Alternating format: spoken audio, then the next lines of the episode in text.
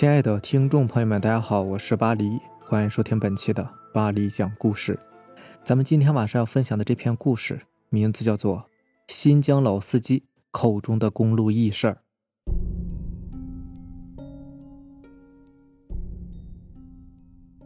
熟悉南疆的人一定清楚，新藏公路虽然修得比较早，但是由于要穿过海拔四千米以上的嘎拉昆仑山，山路险峻。风雪频繁，极易发生翻车事故。而且从南疆翻越昆仑山脉后，到达的地方是后藏的阿里地区。熟悉新疆的朋友也一定清楚那里是个什么样的地方。所以历来新藏公路呢，就不是车辆进入新疆的最佳路线。一般开车去新疆，还是会走青藏公路比较多。而正是因为这条道上车比较少，又多在昆仑山深处。所以这里发生的怪事儿自然很多。今天呢，我就给大家讲一个。这是我的一个小学同学讲给我听的，我们就叫他小冯吧。虽然新藏线走的车不多，但是我这个老同学啊，特别的有胆儿。他是跑运输的，特别讲究经济效益。他觉得呢，从新疆绕到青海去走青藏线实在是太绕了，一路上光油钱就不得了，再加上。他自认为开车水平很高，所以每次跑新疆，他都坚持走新藏线。几趟跑下来，倒也没有什么事儿。那是去年九月，小冯有一趟货要运到新疆，当时呢还是走的新藏线。跑这条线，小冯也算是有经验了。一般跑新藏线的车，在叶城都要加满油，而且还要带上一些备用。昆仑山里面可没有加油的地方啊。备胎也要准备几个，跑货车的有些司机还特意会贴一些福字儿、变形金刚一类的避避邪。此外，一定要再配一个驾驶员，只有两个人轮流开，才不至于疲劳驾驶。小冯一切准备妥当，就与副驾驶的小张一起开始了漫长的旅程。行了两天多，车子渐渐开始从盘山道向上走，这是一处打板，从这里开始。海拔就开始急速上升了，又行了半天，昆仑山里下起了雪，车窗外雾蒙蒙的一片。这一段路小张是不敢开的，于是小冯就把他替换下来。雪是越下越大，还夹杂着寒风。小冯胆子确实很大，一般司机呢遇到这种情况都会停下车，待雪小一点再走，可是小冯却不这么做。他倚仗着车子底盘高、轮子大，只要看清路，慢点开，应该就没什么问题。就这样又开了一个多钟头，车子进入了一处半山腰地段，盘山路在巨大的山间盘旋着，狭窄的路旁巍峨着几座不知名的高山，高山均被厚厚的冰雪覆盖，景色确实不错。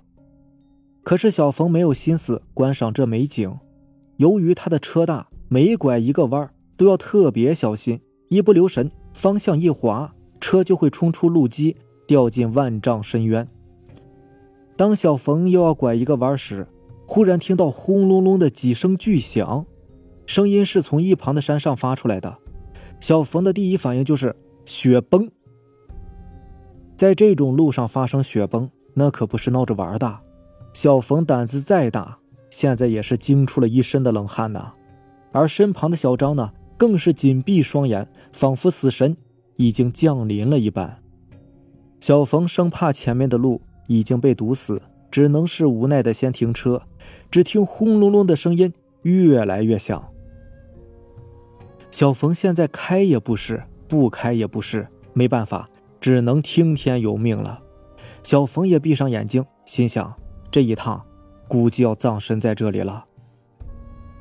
轰隆声持续了大概十几分钟，渐渐平息了。小冯安然无恙，他睁开眼睛，兴奋异常，自己竟然从死神手里逃出来了。他立即下车，看看车子的情况，车子也没什么问题。小冯望望前面的路，似乎也完好如初。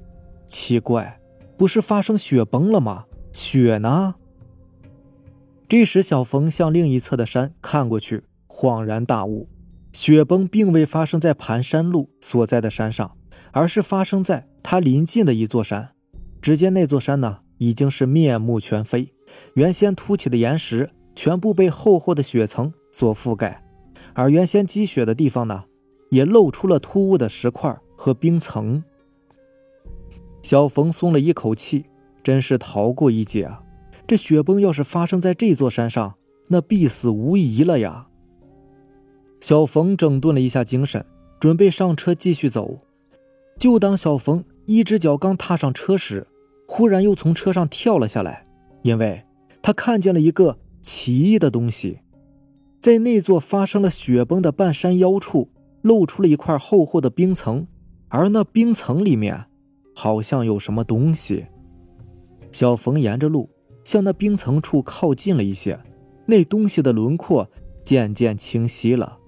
尽管冰层是在临近的山上，离小峰起码有两公里远，但是小峰还是看得很清楚。那好像是一个动物被封在冰层里。那个动物非常的巨大，很长。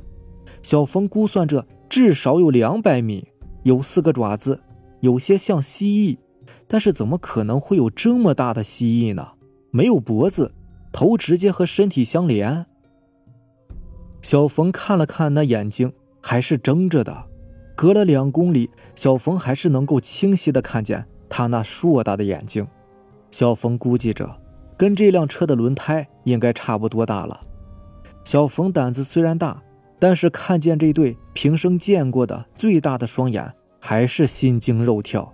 这时，小张也凑了过来，也是看得呆住了。这个巨大生物的整个躯体全部冻在了厚实的冰层里，镶嵌在雪山的山腰处，看起来无比的诡异。这是个什么东西啊？怎么会在这里呢？虽然说小冯文化水平不高吧，但是他怎么看怎么觉得这东西好像是一条龙。这个东西明显已经被封在这座山上很久了。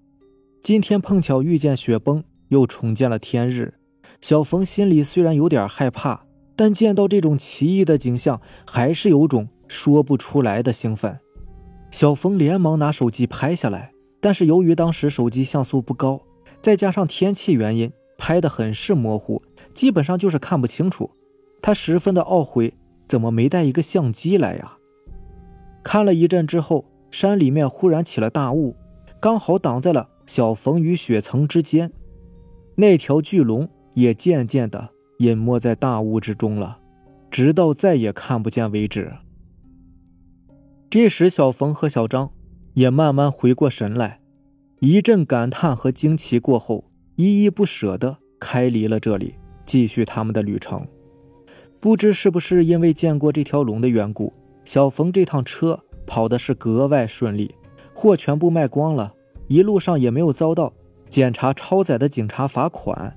总之啊，这一趟跑下来，小冯赚了不少。这就是我的同学小冯的故事。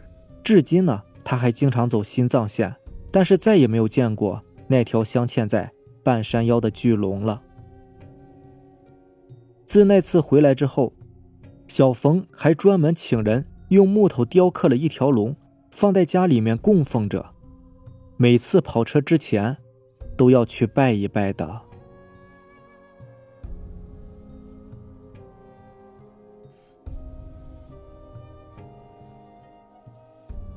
好了，这就是咱们今天晚上要分享的故事了。如果喜欢咱们的节目呢，就点个订阅吧。如果你也有比较精彩的故事想分享给大家呢，可以关注我的微博。巴黎讲故事，然后将你的故事发给我就可以了。行，那咱们明天见，拜拜，晚安。